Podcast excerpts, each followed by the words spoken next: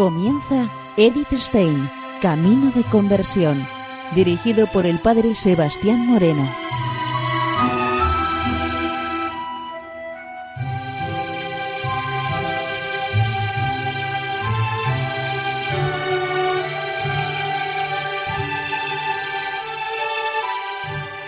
Muy buenos días, nos de Dios. Seguimos conociendo a Edith Stein, Camino de Conversión.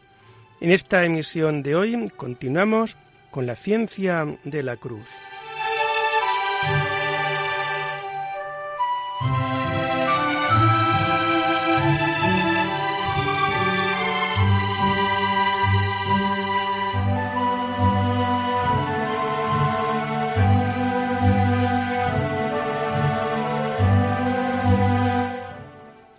Nos comenta Edith Stein lo siguiente.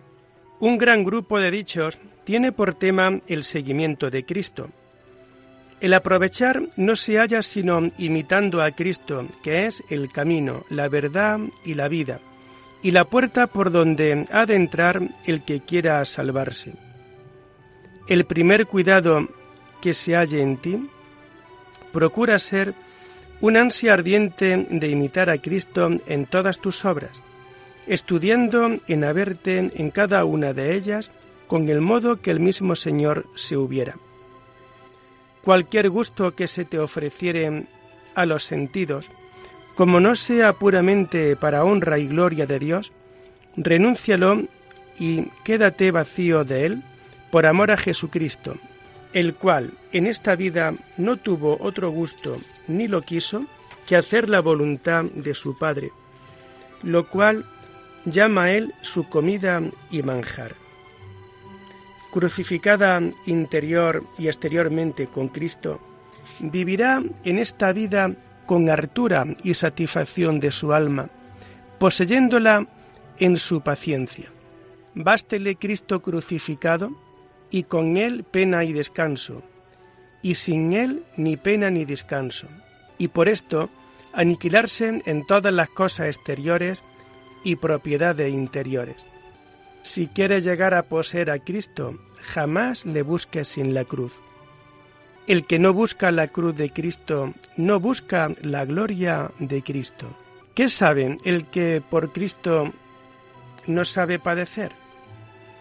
Cuando se trata de trabajos, cuanto mayores y más graves son, tanto mejor es la suerte del que los padece.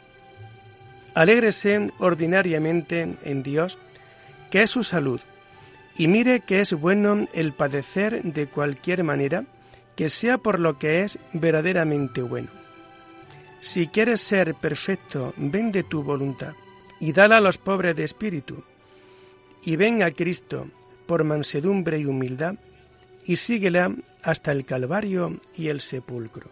Que los trabajos o penas abrazadas por Dios eran como preciosas perlas, que cuanto mayores son más preciosos y mayor amor causan en quien las recibe para con quien se las da. Así, las penas dadas y recibidas de la criatura por Dios, cuanto mayores eran mejores, y mayor amor causaban para con Él. Y que por un momento que llevan de penas por Dios en el suelo, reciben de su majestad en el cielo inmensas y eternas buenas, que es asimismo su hermosura.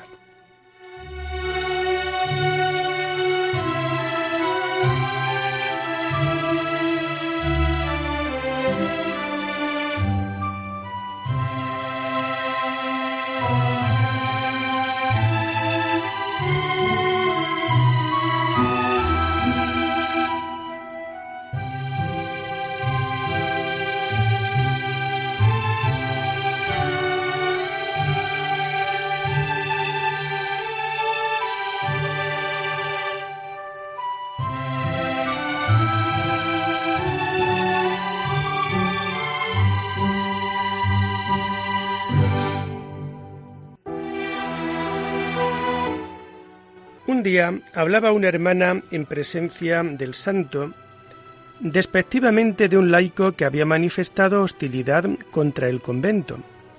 Recibió la siguiente advertencia, que entonces ella y las demás la habían de hacer más bien, que esto es ser discípula de Cristo, añadiendo ser más fácil abrazar en estas ocasiones aquel poco de amargura que traen consigo, encomendándolos a Dios, que no la doblada amargura que se nos ha de seguir de cumplir nuestra voluntad con tales sentimientos contra el prójimo. Hablando con un religioso, le dijo con palabras vehementes, si en algún tiempo le persuadiere alguno, aunque sea prelado con alguna doctrina de anchura, por más que la confirme con milagros, no la crea ni admita, sino abrace la penitencia y desasimiento de todas las cosas, y nunca busque a Cristo fuera de la cruz, que a seguirle con la negación de todo y de nosotros mismos, nos ha llamado a los descalzos de la Virgen, y no a procurar nuestras comodidades y blanduras. Y mire que no se le olvide de predicarlo donde se le ofreciere como cosa que tanto importa. A través de esta advertencia, hablar el amor de Cristo que impulsa al discípulo de la cruz a conducir a otros por el camino que él mismo ha encontrado. ¿No sabíais que yo debo ocuparme de los asuntos de mi Padre? Estas primeras palabras, que nos han sido transmitidas del Salvador, las aplica Juan a la gran misión de la vida de Cristo en favor de sus fieles. Que lo que es del Padre Eterno aquí no se ha de entender otra cosa que la redención del mundo, el bien de las almas poniendo Cristo Señor nuestro los medios preordinados del Padre Eterno, y que San Dionisio Areopagita, en confirmación de esta verdad, había escrito aquella maravillosa sentencia que dice, Colaborar con Dios en la salvación de las almas es, entre todas las obras divinas, la más divina. Esto es, que la suprema perfección de cualquiera sujetos en su jerarquía y en su grado es subir y crecer, según su talento y caudal, a la imitación de Dios, y lo que es más admirable y divino, ser cooperador suyo en la conversión y reducción de las almas.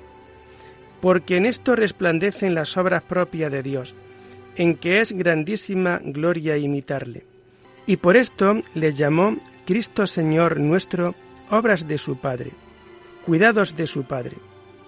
Y que es evidente verdad que la compasión de los prójimos tanto más crece cuanto más el alma se junta con Dios por amor porque cuanto más ama, tanto más desea que ese mismo Dios sea de todos amado y honrado. Y cuanto más lo desea, tanto más trabaja por ello, así en la oración como en todos los otros ejercicios necesarios y a él posibles. Y es tanto el favor y fuerza de su caridad que los tales, poseídos de Dios, no se pueden estrechar ni contentar con su propia ganancia.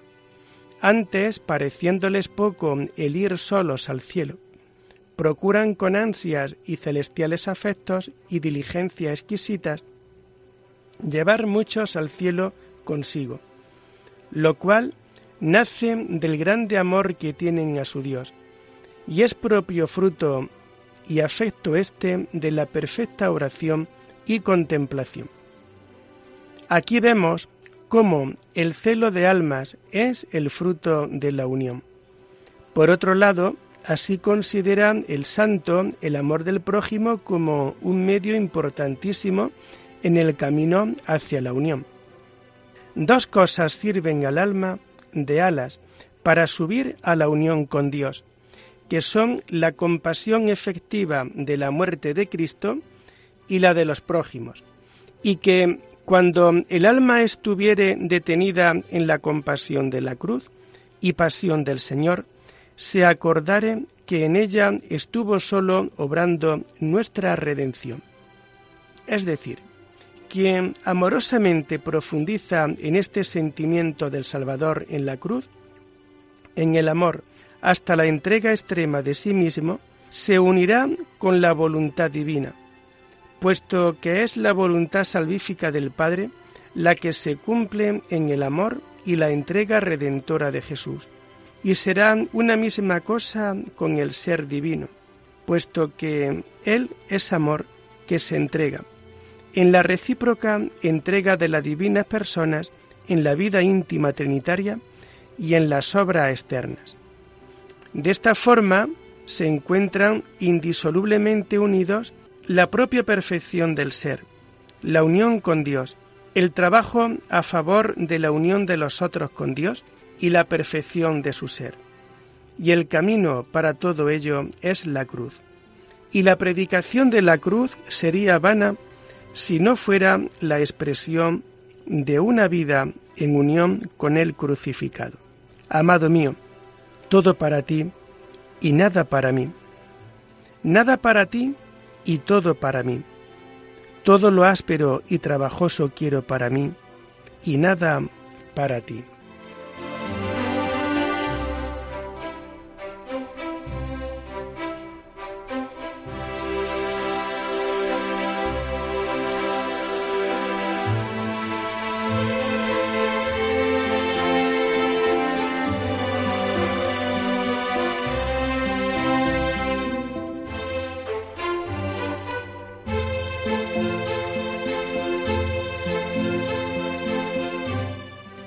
Oh, cuán dulce será a mí la presencia tuya, que eres sumo bien.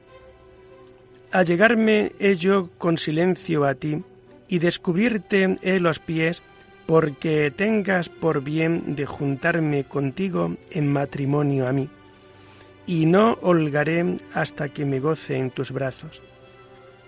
Y ahora te ruego, Señor, que no me dejes en ningún tiempo en mi recogimiento, porque soy desperdiciadora de mi alma. En estos suspiros del corazón enamorado se refleja el camino que ha seguido Juan de la Cruz. Ha seguido las huellas del amado Maestro por el camino de la cruz. Por eso, ya de niño, escogió un duro lecho. De muchacho, con incansable entrega, hizo de enfermero, cual viva imagen del Salvador, que no conoció el descanso cuando los enfermos y necesitados se le acercaban. Este amor a los enfermos, los miembros sufrientes de Cristo, lo conservó toda su vida. Cuando más tarde llegaba a un convento como visitador y superior, después del saludo, su primera preocupación se dirigía a los enfermos. Les preparaba la comida con sus propias manos, limpiaba los vasos, y no toleraba que por falta de dinero fueran llevados al hospital, corrigiendo severamente cualquier negligencia. Por amor a la cruz, el joven religioso en el convento de Santa Ana de Medina del Campo y en el colegio de San Andrés de Salamanca vivió tan penitentemente que la Santa Madre al principio de la Reforma dijo de él, en contraposición a su compañero más antiguo, el padre Antonio de Heredia. Ninguna prueba había menester porque, aunque estaba entre lo del paño, siempre había hecho vida de mucha perfección y religión.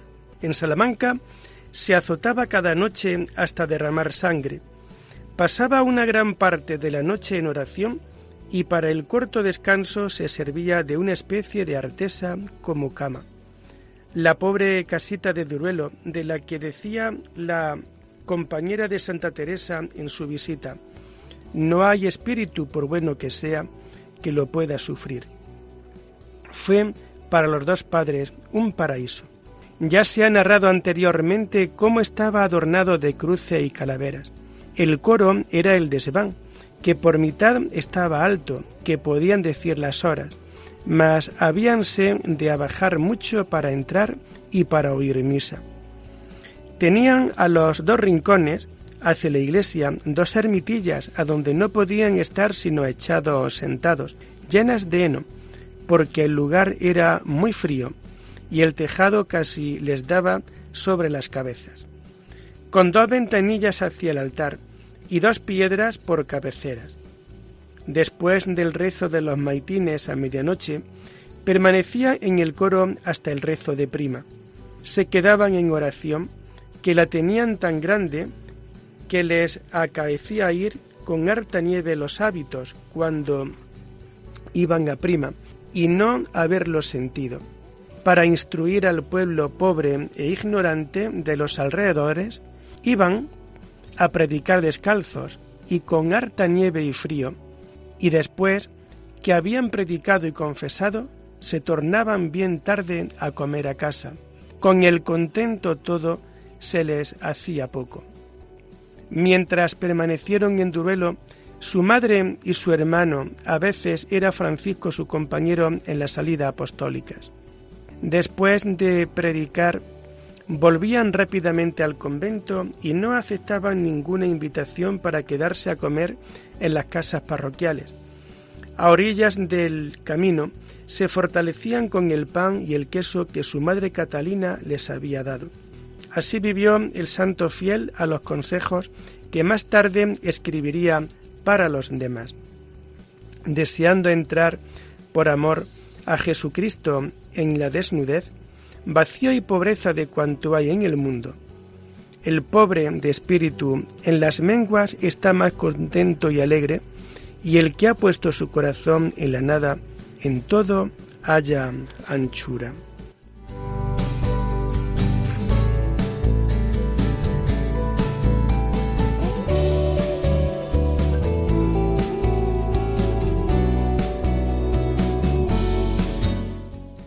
La severidad de la penitencia de los dos primeros carmelitas descalzos era tan grande que la Santa Madre les suplicó que se moderaran un poco.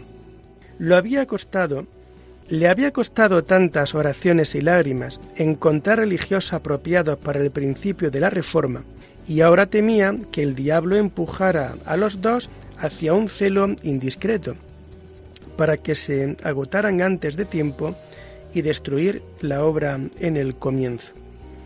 Pero los padres hicieron poco caso de sus palabras y siguieron con su misma austeridad de vida. Poco tiempo después, cuando ya se habían reunido en torno a los dos padres una pequeña familia conventual, el padre Juan se sintió tan debilitado por el cansancio y el malestar que pidió permiso a su superior, el padre Antonio, para tomar la colación más temprano que de costumbre. Pero tan pronto como hubo tomado la pequeña refección, sintió un amargo remordimiento.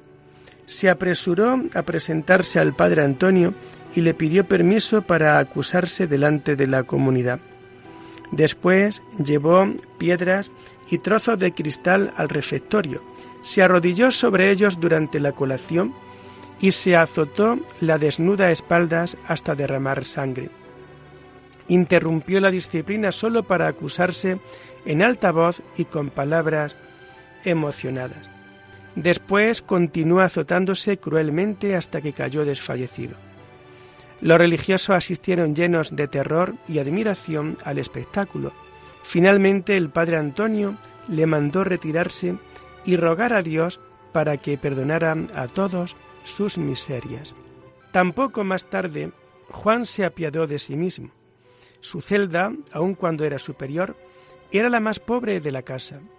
Estando débil y enfermo por mandato de su provincial, recorrió España bajo un sol abrasador el verano de 1586, haciendo cuatrocientas millas de camino, vestido del pesado hábito y de túnica de lana que llevaba indistintamente en verano y en invierno. Como prior de Segovia comenzó la edificación de un nuevo convento, pero no sólo dirigía las obras, sino que también trabajaba con sus propias manos llevando piedras de las rocas. Durante todo el año calzaba sus desnudos pies solo con alpargatas. En el grave conflicto dentro de la orden se coloca entre los dos frailes antagónicos, Nicolás Doria y Jerónimo Gracián. Ve lo bueno y los errores de ambas partes y trata de mediar, pero sus palabras no sirvieron para nada. Entonces se dio nuevamente a la dura disciplina. El hermano Martín, su compañero de viaje, no pudiendo sufrir por más tiempo el terrible golpear de los azotes, se le acercó con una vela encendida. El santo le replicó que tenía edad suficiente para cuidarse.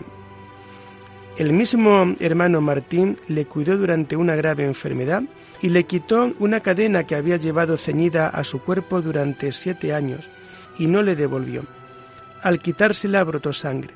Por el contrario, el padre Juan Evangelista trató en vano durante un viaje juntos que le entregara un cilicio que llevaba.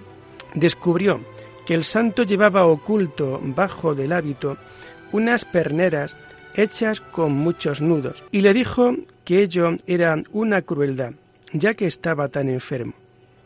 Calle, hijo, que harto regalo es ir a caballo. No ha de ser todo descanso. Durante su última enfermedad se le ocurrió al buen hermano Pedro de San José aliviarle un poco los terribles dolores recreándole con, con música. Contrató para ello a los tres mejores músicos de Úbeda.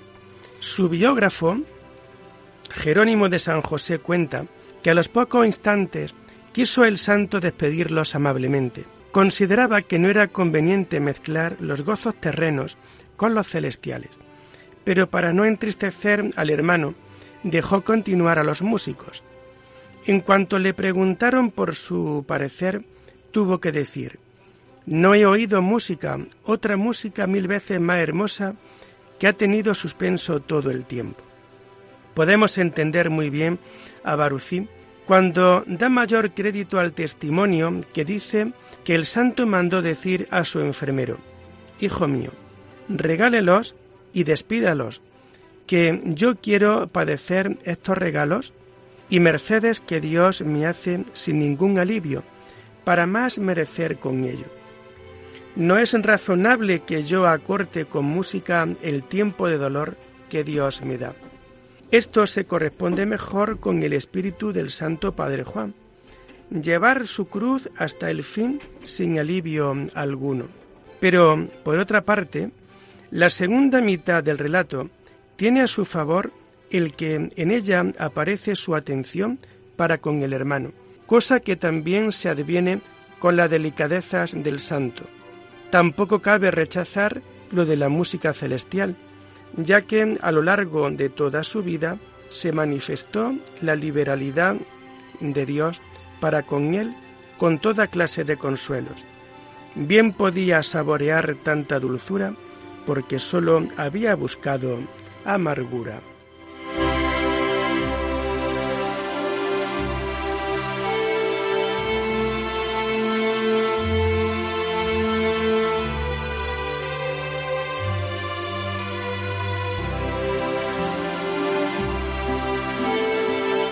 Y lo dejamos aquí por hoy, invitándoles a seguir profundizando en la vida y en el mensaje de Edith Stein. Hasta la próxima semana. Muy buenos días en el Señor.